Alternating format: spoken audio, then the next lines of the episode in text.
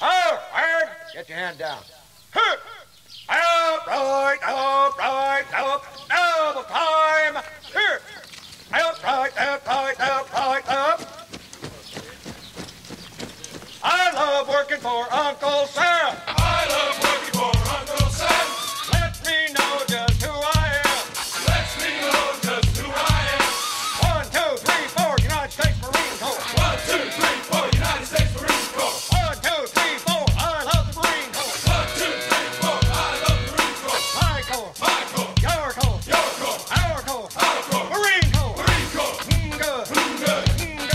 En 1580, su pobre familia realiza muchísimos esfuerzos para conseguir que lo liberen y finalmente va a ser rescatado, se va a pagar su rescate el 19 de septiembre de 1580 a un precio de 500 ducados, dados en parte por su familia y dados en parte por los padres trinitarios. Pero antes se tuvo que pagar el rescate del hermano. Correcto. A Rodrigo lo, a Rodrigo lo rescata la familia y ya para Cervantes no quedaba mucho, por eso es que intervienen eh, esta, esta orden, los padres trinitarios, por 500 ducados. 500 ducados, hice el cálculo, que equivaldrían al día de hoy a 100 mil dólares. O sea, de verdad que pensaban que era un tipo muy importante y este, habrá que ver bajo, qué argumentos la familia logró convencer a los padres trinitarios para que, cuando digo la familia, digo la madre y las hermanas, eh, porque el padre ya no estaba, para que den 100 mil dólares por este hombre que encima tenía una, una mano mala, por lo tanto había muchas cosas que no podía hacer, y esos 100 mil dólares va, va a ser una deuda que él va a cargar en sus espaldas el resto de su vida. Por eso es que nunca, nunca le va a alcanzar la plata. Eh, y hay que decir que además, para que lo liberen a él, a la plata de los curas se agrega la dote de las hermanas. Y al agregarse la dote de las hermanas, ya no se pudieron casar, porque eran, eran mujeres sin dote. No se pudieron casar y por lo tanto las hermanas se van a terminar dedicando el resto de su vida a costurar y Cervantes va a tener que cargar con ella. Es decir, él se va a hacer cargo de mantener a estas dos hermanas que por lograr la libertad de él y de su hermano tuvieron que dar la dote y ya no se pudieron casar más. Eso más la deuda, más la familia que va a tener después, nunca va a tener plata. Siempre va a estar apretado de dinero, está pagando una deuda de 100 mil dólares, está atendiendo a, a su- a sus dos hermanas, va a tener que atender a su esposa, después va a tener que atender también eh, a su hija. Antítesis. Historias de la historia. Un podcast para revisar la historia de Bolivia. En 1584, ya rescatado, eh, al volver a Madrid, va a iniciar una vida marcada por varios episodios íntimos. Unos presuntos amores con una tal Ana de Villafranca, también llamada Ana Franca de Rojas, que es es- esposa de un tabernero, que le va a dar una hija natural. No sé por qué dicen hija natural, todos los hijos son naturales, pues no son artificiales, ¿no? Me imagino que está el criterio jurídico ahí. Pero eh, fruto de este adulterio van a ser la hija ilegítima de Cervantes, eh, una hija que se va a llamar Isabel en 1580. A raíz de, de- esa hija, luego la, la- señora eh, Villafranca va a ser expulsada por su marido el tabernero que se va a dar cuenta que le ha sido infiel y que ha tenido una hija para otro hombre. Ese mismo año en que nace la hija, Cervantes se va a casar. Bien desgraciado, digamos. Tiene una hija, le arruina la vida a la otra mujer y se casa en legítimo matrimonio con una eh, tal Catalina de Salazar, hija de un hidalgo recién fallecido en Esquivias, tierra de viñedos y olivares. Él tiene 37 años, ella tiene 18. Este casamiento lo va a llevar a afincarse en el pueblo de su mujer sin perder por ello el contacto con los medios literarios de la corte. Ese casamiento es un poco raro, no solo por la gran diferencia de edades eh, entre ella y él, sino que eh, por las razones, es decir, él se casa con ella apenas tres meses después de conocerla. Un tipo al que no se le han conocido romances, que solamente se sabe que tiene una hija, de pronto conoce a alguien y este, se casa al tiro. Las malas lenguas empiezan a hipotetizar ahí. Unos dicen, no, se casó por la plata, porque ella era hija de un hidalgo. Sin embargo, este, ese hidalgo había muerto recién y la única herencia que le había dejado a la hija y a dos, de a dos hijos que dejó niños, uno de tres y otro de seis, fueron puros deudas. Entonces la razón de la plata no va para que Cervantes hubiera elegido casarse con Catalina Salazar. Otros dicen que se casó de emergencia porque había tenido una hija fuera del matrimonio y la Inquisición lo podía, lo podía castigar, lo podía penar por haber hecho eso. De modo que casándose rápido, él iba a justificar que está casado y que lo de la hija ilegítima no era con él. Era una manera de lavarse las manos y librarse de eso ante el santo oficio que no escapaba ninguno. No escapaba nada. No te olvides, están en Sevilla, en Andalucía. Es el centro comercial español. Ahí es donde se mueve todo el comercio con América. Hay mucha gente, hay mucha plata, las instituciones están ahí entonces, la hija nace ocho meses antes que él se case. O sea, ella tiene ocho meses cuando él se casa. Con lo cual cae esa hipótesis. Hubiera sido razonable si él se casa antes que naciera.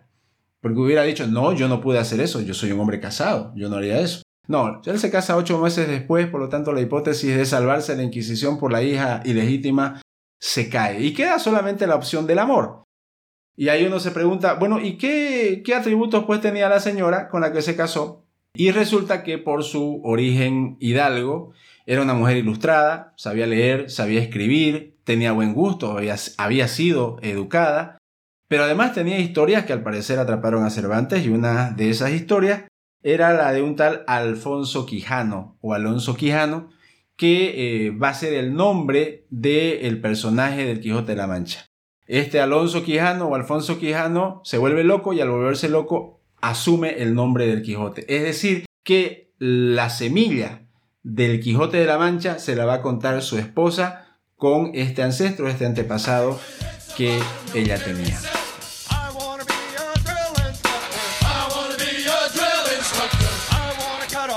all of my hair.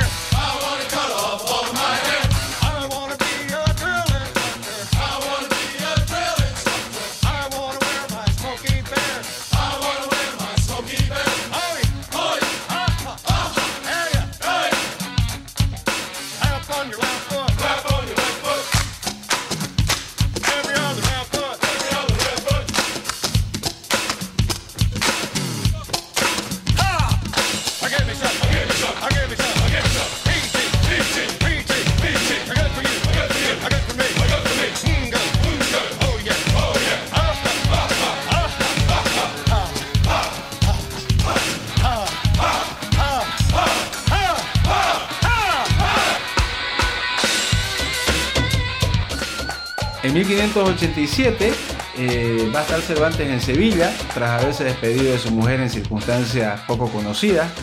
Un soñador como él no se acostumbra a estar en un solo sitio, es decir, se casa, le gusta estar con ella, pero eh, él eh, es un hombre de aventura, es un hombre de acción. No es a esa edad todavía en la que ya no es un muchacho, no es alguien que se queda en casa a sembrar repollos, en la finca de la suegra, porque cuando él se casa vive con la, con la esposa y con su suegra que tiene a estos hijos chicos. Va a dejar el hogar y eh, va a ir a buscarse la vida. Aprovecha los preparativos de la expedición naval contra Inglaterra, decretada por el rey Felipe II, para conseguir un empleo de comisario encargado de suministro de trigo y aceite a la flota naval bajo las órdenes del comisario general Antonio de Guevara, que es un conocido de Cervantes desde Lepanto. Una de las cartas que lleva Cervantes de recomendación para la corte española cuando lo capturan los piratas es una carta de Antonio de Guevara. O sea que su etapa de soldado le sirve para tener contactos en la fuerza, en la, fuerza naval y eh, a través de eso consigue esta peguita. Es una pega que lo saca de, de su quinta y eh, le va mal en la literatura, no puede ganar plata con la literatura, ya no puede ser soldado porque está viejo y está manco y eh, aprovecha estos contactos. La gran oportunidad. La gran oportunidad, otra vez, o sea, le la pasaban... La solución a sus problemas. Absoluta, parecía, parecía que esa nube negra que lo perseguía por todos lados había desaparecido. Y eh, con ese cargo Cervantes va va a recorrer los caminos de Andalucía, que luego va a describir en el Quijote, para eh, proceder a las requisas que les correspondía cumplir. Requisas muy mal recibidas por los campesinos ricos y por los canónigos, aún más reticentes ellos, digamos, después del desastre en el verano de 1588 de la Armada Invencible, que va a ser derrotada por el clima y por las estrategias inglesas. Antes de ir a, esta batalla donde es derrotada la Armada Invencible española, el trabajo que él hacía era ir por esos pueblitos de Andalucía y obligar a la gente en nombre del rey que le vendan vino, que le vendan oliva, que le vendan trigo, que le vendan los elementos necesarios para alimentar a los soldados. A las tropas. claro, estás en una situación de guerra, no podés ir a negociar, digamos, y decir, no, ¿cuánto me da? No, y, porque no estaban para eso. Le dicen, queremos que nos venda lo que tiene y tenemos esto para pagarle. Y si le decían, no, es muy poca plata, no, no, estamos en guerra, Choco. Tenés que sumarte al esfuerzo de guerra o sos un traidor. Entonces, estamos hablando del, siglo XVI, no había mucho esto de los derechos y lo demás. Ahí había tenido ese buen trabajo Cervantes, pero eh, la, la Armada Española, llamada la Armada Invencible, va a ser derrotada en este intento de Felipe II de invadir Inglaterra. ¿Qué fue lo que hicieron los ingleses? Bueno, eran tantos los barcos españoles, por eso era la Armada Invencible, eran tantos que eh, cuando están por llegar a las costas inglesas, eh, están demasiado juntos. Además, hay viento, no pueden maniobrar bien y lo que hacen los ingleses, que tenían una, armada, una fuerza naval menor, es mandarle barcos en llamas. Incendian algunos de sus barcos los ingleses y se los tiran contra ese bloque de madera que era la Armada Invencible. Esos barcos van a chocar contra, contra las naves españolas y van a generar incendios que van a pasar de un barco a otro. Había viento, el viento va a aumentar las llamas y va a ser destruida y derrotada la Armada Invencible y con eso nuestro amigo Miguel se queda sin pega, porque ya no tiene a qué tropas proveer, digamos, con su trabajo. Es por eso que en 1590, 19 años después de Lepanto, cuando él ya tiene 43 años, ni más ni menos, él va a decir, bueno, yo tengo contactos con, la corte, tengo contactos con la corona, tengo amigos, me conocen y le voy a mandar una carta al Consejo de Indias para que eh, me trasladen a América y me den una peguita, un puesto, eh, y cita ahí algunos posibles destinos, entre ellos el de la ciudad de La Paz. Él quería ser corregidor de eh, Nuestra Señora de la Paz, la ciudad que hoy es, es La Paz y que está en Bolivia. El Consejo de Indias, ¿qué era el Consejo de Indias? ¿Por qué le escribe al Consejo de Indias y no le escribe al rey o a, sus contactos en la corte? El Consejo de Indias era como un ministerio que se encargaba absolutamente de todos los asuntos americanos. Entonces el rey que estaba en sus guerras y estaba harto de estar pensando en todo, dice, ok, vamos a armar un Consejo de Indias y todos los asuntos, absolutamente todos los asuntos relacionados con América, todos, desde el más chico hasta el más grande, se va a tratar en el Consejo de India. Por eso es que Cervantes va a mandar esta carta porque él cree que lo pueden ubicar en un buen lugar, cree que tiene muñeca, como se dice, influencia, es un, según él, él es un héroe de España, él ha servido a su país, sigue sirviendo a su país y eh, cree que su país debe retribuirle todos sus esfuerzos. Va a mandar eh, la siguiente carta que ahorita voy a pasar a leer y yo me pregunto, ¿qué hubiera pasado si le iba bien y lo mandaban a la paz. Es muy probable que no hubiéramos, que la humanidad se hubiera perdido un libro como El Quijote de la Mancha, que, como vamos a ver, es un libro que nace en la prisión. De Miguel de Cervantes al presidente del Consejo de Indias, a 21 de mayo de 1590. Miguel de Cervantes Saavedra dice que ha servido a vuestra majestad muchos años en las jornadas de mar y tierra que se han ofrecido hace 22 años, particularmente en la batalla naval donde le dieron muchas heridas, de las cuales perdió una mano de un arcabuzazo, y al año siguiente fue a la batalla de Navarino, y después a la de Túnez y a la Goleta, y viniendo a esta corte con cartas de don Juan y del duque de César, para que vuestra merced le hiciera merced, fue cautivo en la galera del sol él y un hermano suyo que también ha servido a vuestra merced en las mismas jornadas, y fueron llevados a Argel, donde gastaron el patrimonio que tenían en rescatarse, y toda la hacienda de sus padres, y las dotes de sus hermanas doncellas que tenían, las cuales quedaron pobres por rescatar a sus hermanos, y después de libertados fueron a servir a vuestra merced en el reino de Portugal, y a las terceras con el marqués de Santa Cruz. Ahora al presente están sirviendo y sirven a vuestra merced, el uno de ellos en Flandes, de Alférez, y el Miguel de Cervantes fue el que trajo las cartas y avisos del alcalde de Mostagán, y fue a Orán por orden de vuestra merced, y después ha asistido, sirviendo en Sevilla en negocios de la Armada, por orden de don Antonio de Guevara, como consta en las informaciones que tiene en todo este tiempo y no se ha hecho merced alguna. Por tanto, pide y suplica humildemente cuanto puede a vuestra merced sea servido de hacerle merced de un oficio de las Indias, de los tres o cuatro que al presente están vacíos, que es el uno en la contaduría del nuevo reino de Granada, o la gobernación de la provincia del Soconusco en Guatemala, o contador en las galeras de Cartagena, o corregidor de la ciudad de La Paz, que con cualquiera de estos oficios que vuestra merced le haga merced la recibiría, porque es hombre hábil y suficiente, y benemérito para que vuestra merced le haga merced, porque sus deseos de continuar siempre en el servicio de vuestra merced y acabar su vida como lo han hecho sus antepasados, que en ella recibirá muy gran bien y merced. Miguel de Cervantes. Bien, eso es lo que dice, eso es lo que dice, es una carta bastante sentida en donde, como vemos, eh, él, cuenta, eh, da un poco su currículum, ¿no? Dice que estuvo en Lepanto, dice que fue herido en la mano, dice que va a decir que, luego va a ser capturado por, eh, por, los, por los turcos, que sus hermanas van a quedar sin dote, o sea, presenta un currículum, presenta también su estado de necesidad y manda dos mensajes. Un mensaje, ustedes me lo deben, y el otro mensaje es, yo lo necesito. Y con esa convicción manda una carta que no le va a ser respondida.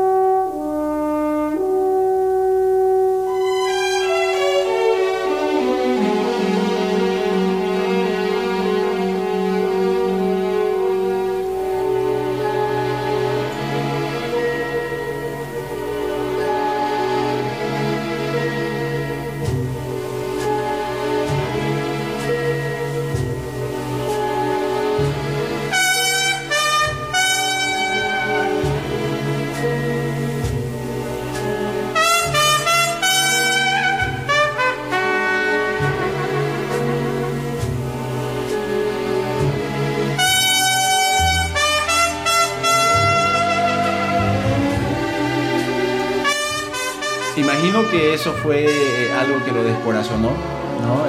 El, sentir que él lo había dado todo por su país y el sentir que su país le daba la espalda en momentos de suma necesidad en la que él expone de una manera casi humillante sus miserias y el grado de esa necesidad. Por eso que en 1592 lo vamos a encontrar a Miguel de Cervantes y Saavedra vendiendo trigo de manera ilegal. Lo encuentran, lo capturan. O sea, está en un grado tal de desesperación, tiene que mantener a su mujer, tiene que mantener a su hija, tiene que mantener a sus dos hermanas, tiene una sola mano, no puede hacer todo lo que podría hacer cualquier hombre sano, salud completo digo, y va a caer en la tentación de vender trigo de manera ilegal. Pero además, un tal Rodrigo de Osorio, un escritor de comedias, le va a pagar para que escriba cuatro comedias que nuestro querido Miguel no va a escribir. Entonces, mm, ya sea por vender ilegalmente trigo, ya sea por eh, estafar, por estafa, va a ir preso. Al parecer, en algún momento Cervantes se las va a dar de negro literario. Es decir, escribía a cambio de plata una obra que la pagaba otra persona que luego la iba a firmar. Se dijo también alguna vez que Flaubert había hecho eso. Se decía que Flaubert tenía a su africano sentado, que era el que le escribía sus novelas, y eh, Flaubert la firmaba. De ahí que surge el término negro literario. Es, es, bastante preciso porque ese es el origen de la palabra. Bueno, en ese tiempo la comedia daba plata, llevaba gente al teatro, el ser humano busca en el arte lo que en la realidad no encuentra y a veces lo único que quiere la persona es reír un poco. Esto dan las comedias. Por eso lo habían contratado a Cervantes para que escriba comedia, que por cierto era lo que hacía Lope de Vega, que este, era el rockstar de la literatura española en los momentos en que Cervantes prácticamente tenía que delinquir para poder ganar un, potito- un poquito de plata y poder cumplir con sus obligaciones. En, 19 en 1594, bueno, lo van a meter preso por esto del trigo y por, y por la estafa, va a salir y en 1594 este, va a andar de cobrador de deudas, va va- va a conseguir otra peguita.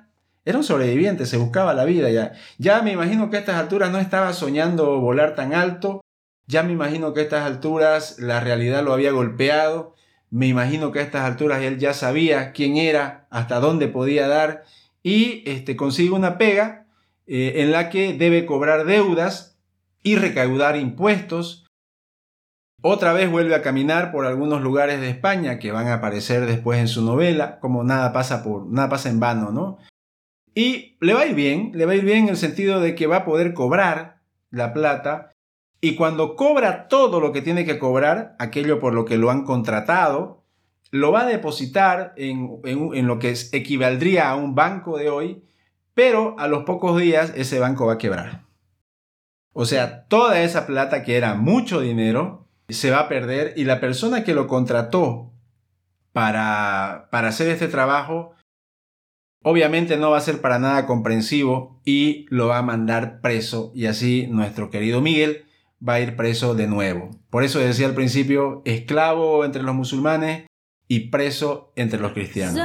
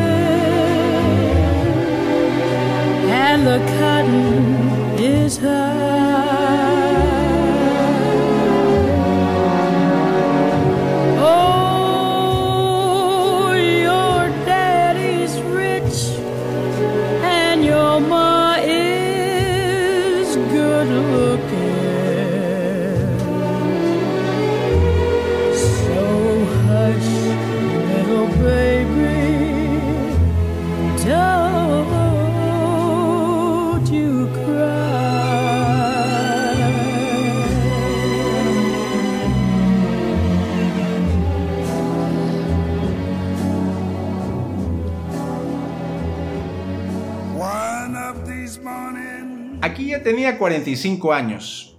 Había fracasado como soldado, había fracasado como escritor, había sido esclavo, se había acabado su trabajo como recolector de insumos para la Armada Invencible, había dejado a su esposa porque no quería sembrar repollos en la hacienda de su suegra y ahora, como cobrador de deudas, terminaba preso. Gracias por acompañarnos. Te invitamos a suscribirte, darle me gusta y compartir. Te esperamos en el siguiente episodio de esta serie dedicada a Cervantes. You keep saying you got something for me. Something you call love, but confess. You've been a messin' where you shouldn't have been a messin'.